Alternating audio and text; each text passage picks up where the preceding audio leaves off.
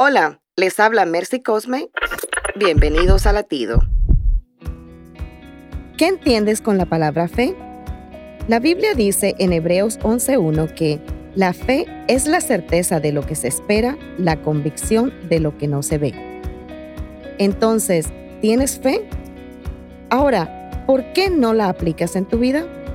Muchos pregonan tener fe, pero no la ponen en práctica. No seas tú uno de ellos. La fe hay que activarla, de lo contrario es como llevar un teléfono inteligente contigo a todos lados y nunca prenderlo. Así no sirve de nada. Pide con fe y sobre todo con la convicción de que el Dios creador y dueño de todo te dará el doble del doble de lo que pidas.